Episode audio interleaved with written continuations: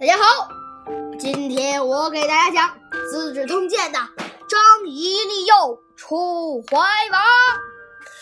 大家好，今天是元宵节哈，但是我今天给大家讲一个其实是关于粽子的故事。提到粽子呀，我们就不得不提到屈原。那提到屈原呀，也就会提到楚怀王。可是，有什么事情会让屈原投江呢？我觉得呀，如果楚怀王不会呃没有哦哦被我们今天故事里的一个人物这个张仪骗的那么惨的话，哎，其实我屈原也不会投江的。然后呢，为啥张仪会骗这楚怀王呢？我觉得呀。主要是因为最开始，一个叫一个是令一个一个做令尹的叫朝阳的人啊，得罪了张仪，所以呃，所以他才呃最后骗了楚怀王的。那这么说来，我们也是可以感谢朝阳，我们现在能吃到粽子的呀，对吧？反正不管这些。我们今天的故事呢，就是张仪利诱楚怀王。这里边呢有几个主要人物。首先啊，就是我刚才提到的朝阳，还有楚怀王。这楚怀王呀，已经是楚国末期，算是一个楚国比较没落的时候的国君了，很不行。赵活的呢是苏秦，当时我们在《苏秦游说六国》里讲过。还有一个商人叫贾舍人。这个商人啊，也是赵国的一个商人，也是蒙着苏秦的。其实，那好了，我们今天给大家讲三个故事。第一个故事呢，他是他穷的时候受辱的故事；第二个故事呢，是他投奔苏秦的故事；第三个故事就是他真我们真正这个题目——张仪利用楚怀王了。好了，我们现在先开始讲第一个故事。早年，张仪与苏秦一同跟着鬼谷子学习游说之术。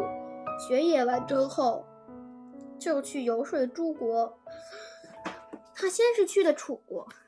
有一天，令尹朝阳，嗯嗯，得到了楚怀王封赏的玉璧，就在水池旁的亭子里宴请张仪和大臣们喝酒。这时，有人提议说想看一下玉璧，周阳就让下人拿出来让他们常看。见到玉璧的大臣无不惊奇，称赞，甚至连水池里的鱼都想跳出来看一眼。可是那条大鱼没看，没能看仔细，又跳了一遍，紧接着跳出了好几条。不一会儿，乌云密布天空，眼看就要下雨了。朝阳担心客人们淋雨。就草草的散了席，可匆忙之间，不知道玉璧传到谁手里了。他们手忙脚乱的找了一通，也没有找到。俗话说：“人爱富的，狗咬穷的。”他们见张仪这么穷，就纷纷指向他，玉璧一定是被他偷走了。此时，朝阳对他也起了疑心，就叫人鞭打张仪，逼着他招认。逼着他招认，张仪被打得浑身是伤，眼看就要活不成了。朝阳只好放了他。妻子看他被打成这样，就哭着说：“你要不去做官，哪能被人打成这样？”张仪不想让妻子伤心，就逗他说：“快来帮我看看，我的舌头还在不在？”妻子果然笑了，说：“被人打成这样，还有心开玩笑？舌头当然在了。”张仪说。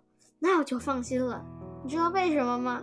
俗一般我们都说谋士是靠七寸不烂之舌的，所以呀，他说这个舌头不在，所以他说舌头在，就他就放心了。他调养了几天，就回去就回魏国去了。张仪听说好朋友苏秦自季子，呃，在赵国当了相国，就打算去投奔他。有个叫贾舍人。的买卖人带他到赵国，说：“我家住在城外，就在这里跟您告别了。国相府旁边有一家客店，您可以住到那里。等我有功夫再来拜访您。”张仪谢别贾舍人，独自进城去了。第二天一早，张仪就来拜访苏秦，可看门的人不给通报。哦，可看门的人不给通报。过了好几天，张仪的盘缠都要花完了，他们看门的人才把他从大门旁边的小门领了进去。张仪耐着性子等了一上午，苏秦也没有搭理他。直到吃中午饭的时候，随从才把张仪带到堂下，给他端来奴仆吃的饭菜。张仪看到苏秦坐在堂上，面前摆了满满满一桌的山珍海味。他本不想吃，可无奈早已饥肠辘辘，只好耐着性子吃完了。吃完饭后，苏秦连屁股都没挪，就把张仪叫过去，笑着对他说：“我知道你比我有才干，应该比我早得富贵，哪里知道你穷到这个地步？我要把你推荐给赵王，万一你没有志气，做不成大什么大事，还不是连累我了吗？”说完，就叫人赏给张仪十两金子。张仪扔掉金子，气呼呼地回到客店，却发现自己的铺盖、行李全被扔到了外面。掌柜说：“先生不是要做大官了吗？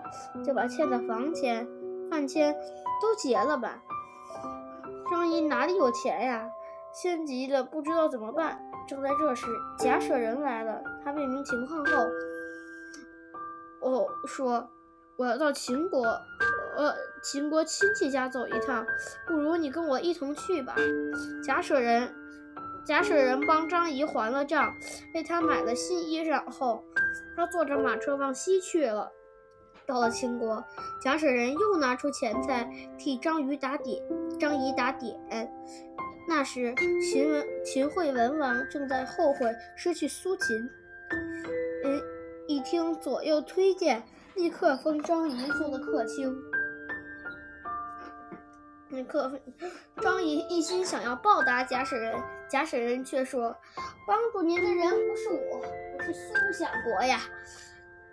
嗯，他怕您得了一官半职就不思进取，特地用了激将法，好让您在秦国执掌大权，破坏秦国攻打赵国的计划。”呃，张仪听了，叹息道：“唉，我自以为聪明谨慎，却还是没有比过继子呀。”请您替我转告，只要继子当选，我绝不让秦王攻打赵国。果然，苏秦当权的时候，秦军没有出函谷关一步。就在这时，齐宣王和楚怀王订立盟约，这两个大国联合一联合起来，对秦国的对秦国形成了强烈的威胁。秦惠王心不甘心的打算落。不甘心打算落空，就派张仪去实行连横。他想让他想办法破坏楚国和齐国的联盟。张仪到了楚国，先拿出贵重的礼物送给一个叫晋尚的大臣，然后就去拜见楚怀王。楚怀王问：“先生到这次到我国，先生这次先生到我国来，有什么重要的事情吗？”张仪笑着说：“我这次是奉了秦王的命令，特意来与楚楚国交好的。”楚怀王撇着嘴巴说：“秦王总是总是向别人索要土地，如果不给他，他就会率先打来。谁愿意和他交好？”张仪说：“如今天下最强的国家当属秦楚两国了。”齐王看在大王的和大王的交情上，愿意与楚国联手平分天下。只要大王能与齐国绝交，他就把上虞一带六百里的土地送给大王。请问大王是愿意离合弱小的齐国，还是愿意联合强大的秦国呢？楚怀王一听张仪这么说，有点心，有点动心了。他说。若先生说的都是真的，我又何必拉着齐国不放呢？楚国的大臣们听说能得到六百里土地，都纷纷向楚怀王庆贺。客卿陈轸却说：“如果是真的，你们哭都来不及，有什么值得庆贺的呢？”楚怀王问：“为什么？”陈轸说：“秦国所。”秦国之所以送六百里土地给大王，是为了是因为大王跟齐国定了盟联盟，楚国有有了齐国的帮帮衬，秦秦国就不敢来欺负楚国。大王一旦和齐国断了交往，就如同砍了一条胳膊，秦国一定会来侵犯的。到时候这边秦国不给土地，那齐国那边断了交往。呃，我们岂不是孤立了吗？大王不如先派使者去接受商于，等等到六百里土地在我们手中，我们再和齐国绝交也不晚呀。晋上反对说：“不跟齐国断了来往，秦国哪会给咱土地？”楚怀王早就被六百里土地迷昏了头。他一边派人去跟齐国断交，一边打发使者跟着张仪去接收商于。一路上，张仪和跟使者有说有笑。到了咸阳城外，张仪突然从马车上摔了下来，从人把他搀扶起来，说：“坏了，骨头断了，赶紧进城去找医生吧。”他们请使者住进客店，就匆匆忙忙地进了城。张仪这一受伤就是三个月。等使者，呃，等使者，呃，使者等的不耐烦，就就派人向报告楚怀王。楚怀王想，秦国至今也不交割土地，难道是嫌我跟齐国断的不够彻底吗？于是又派了一个姓宋的勇士，把齐宣王好一顿臭骂。齐宣王气坏了，他不仅断了了同楚国的关系，还派了人去见秦惠文王，约他一同攻打楚国。啊，这块就是我们的原文了。我趁在这时候给大家念一下原文哈。张仪羊堕车，不朝三月。楚王闻之，曰：“宜以寡人绝其为甚耶？”乃使勇士宋仪借宋之服，北骂齐王。齐王大怒，折戟呃以示秦。齐秦之交合。啊，那这到底是啥意思呢？张仪佯堕车。张仪回国后，假装从车上跌下来，不朝三月，三个月没有上朝。楚王闻之，这楚王听见了，说：“宜以寡人崛其为甚耶？”宜那那张仪是不是觉得我，呃，是不是觉得我与齐国的断交做的还不够？乃使勇士宋仪借宋之福，便派勇士宋仪借了宋国的符节，北骂齐王，北上到齐国去辱骂齐王。齐王大怒，折节以示秦。齐秦之交合。齐王大怒，立即想降低身份去讨好秦国。齐国、秦国两国于是和好。好了，那我们继续讲故事。张仪看到楚齐联盟彻底破裂，这才见了楚国使者，惊讶地问：“将军怎么还在这儿？怎么还在这儿？”楚国使者说：“大王交给我接收土地的任务还未完成，我怎么敢离开呢？”张仪假惺惺地指着地图说：“从这儿到这儿，一共是六里。